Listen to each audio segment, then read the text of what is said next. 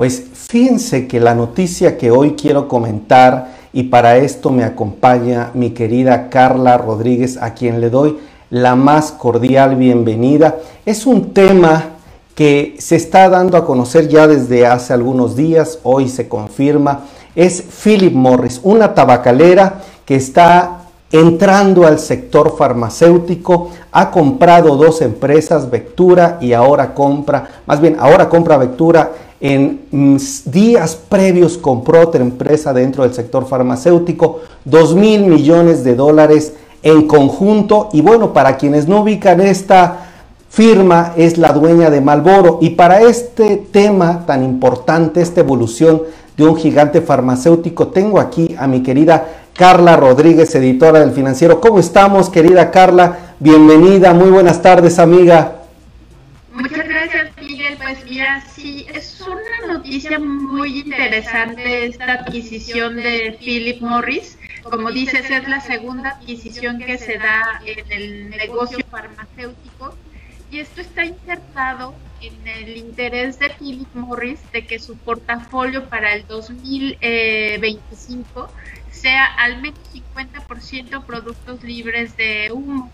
¿Esto qué implica? Pues que la, la, la, empresa va a tener que incursionar en nuevos negocios, en este caso pues es Ventura, la empresa que adquiere, que es esta farmacéutica, y se suma justamente a la adquisición que había eh, anunciado hace un par de días eh, apenas, que es una empresa que se llama Fertin, también farmacéutica.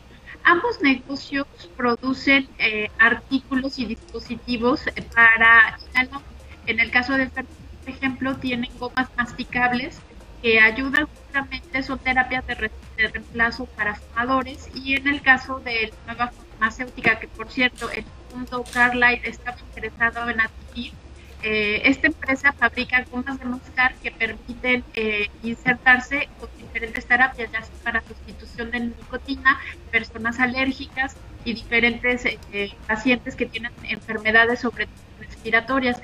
En ese entorno debemos entender estas dos adquisiciones de Excelente, mi querida Carla Rodríguez. Fíjate que te, eh, gracias, te escuchamos muy bien. Voy a ver si tu audio al inicio como que se escuchó un poquito doble.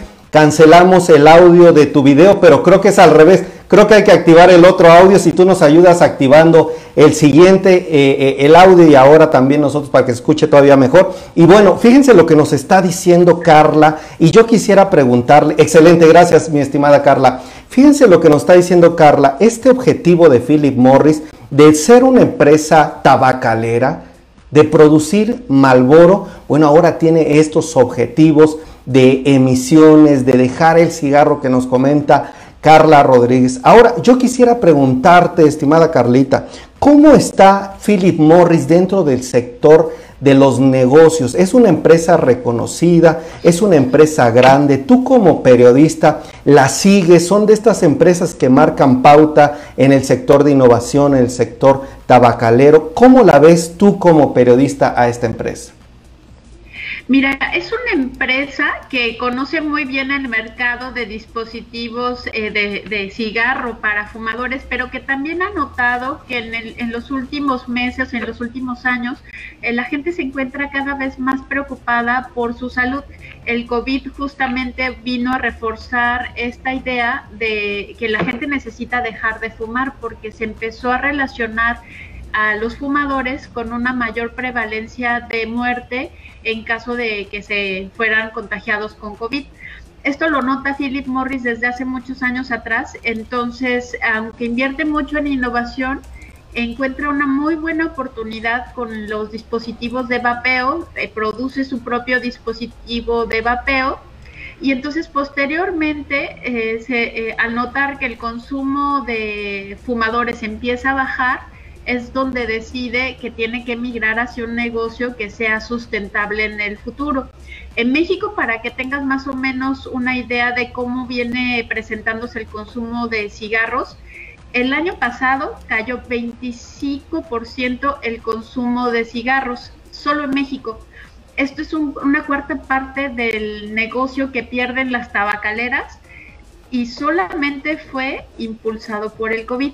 Entonces, ¿qué hace esta empresa? decidir que tiene que hacer fusiones y que después de ser una empresa tabacalera encuentra un nicho de mercado interesante en la adquisición de farmacéuticas. Entonces ya la empresa se está apuntalando hacia esa estrategia de convertirse no en una tabacalera 100%, sino en una empresa farmacéutica donde incluso ve potencial, por ejemplo, en el negocio del cannabis.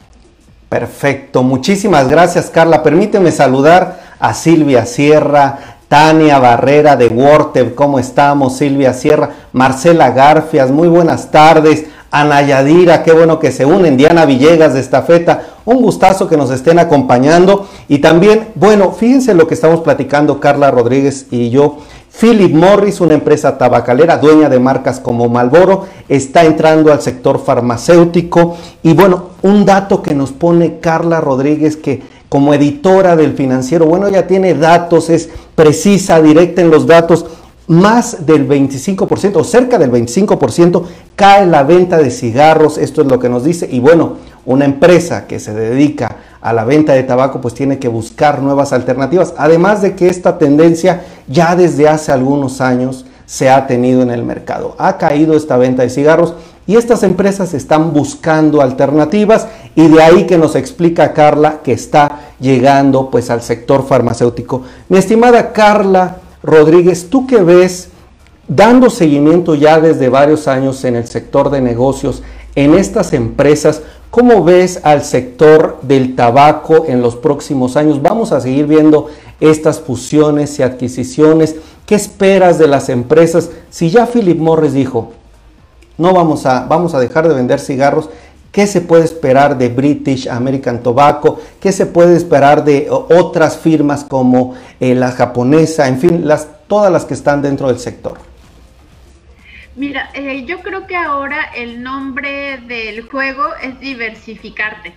¿Por qué? Porque el COVID vino a mostrarle a las empresas que no se pueden quedar con un solo negocio, porque si tu negocio era el tabaco, como era el caso de las tabacaleras más importantes del mundo, pues te das cuenta que viene el COVID y te mata una cuarta parte del negocio tan solo en México. Entonces ahora lo que tienen que hacer es empresas que se dedicaban o eran especializadas en un producto, necesitan generar alternativas que les permitan tener ingresos adicionales en caso de que un mercado vaya hacia, hacia la baja, como es el caso notable de los consumidores de tabaco. Entonces, lo que hacen estas compañías es decir, no voy a abandonar completo la expertise que yo tengo, porque finalmente tienen años de investigación, innovación y de dinero invertido en, en desarrollar un mercado que tiene que ver con el consumo del cigarro, y se mueven paralelamente a mercados que conocen, porque finalmente están adquiriendo dos empresas que tienen que ver con el negocio de la respiración de las enfermedades respiratorias. En ambos casos son empresas que tienen productos de reemplazo de nicotina y también importantemente se están metiendo en el negocio de las alergias. En el mundo cada vez hay más personas con alergias respiratorias y obviamente en una empresa tan importante como British American Tobacco o como Marlboro, eh, como Philip Morris, saben que eh, las alergias son una enfermedad que van a crecer y ahí tienen un nicho de mercado donde pueden apreciar eh, la expertise o la, experiencia que tienen porque conocen ya el, el mercado consumidor. Entonces yo creo que en adelante sí vamos a ver fusiones interesantes entre las empresas. Las empresas que tienen capital suficiente van a poder empezar a adquirir otras compañías, eh, sobre todo innovadoras, disruptivas. Por ejemplo, veremos muchas fusiones en el mercado de cannabis. Ya lo hemos visto en las embotelladoras que han adquirido empresas que producen eh, bebidas canábicas y seguramente seguiremos viendo adquisiciones como estas que hoy se están dando, donde empresas migran a mercados paralelos. Excelente, pues mi querida Carla Rodríguez, editora de la sección Empresas, ahí en el financiero, ¿dónde te podemos leer más? Sabemos que tiene la columna de jefes que nosotros leemos diario Gracias por todos estos comentarios y platícanos un poco de lo dónde te podemos leer, dónde podemos leer a todo tu equipo de reporteros y periodistas para que los que están por aquí nos acompañen y puedan darte seguimiento.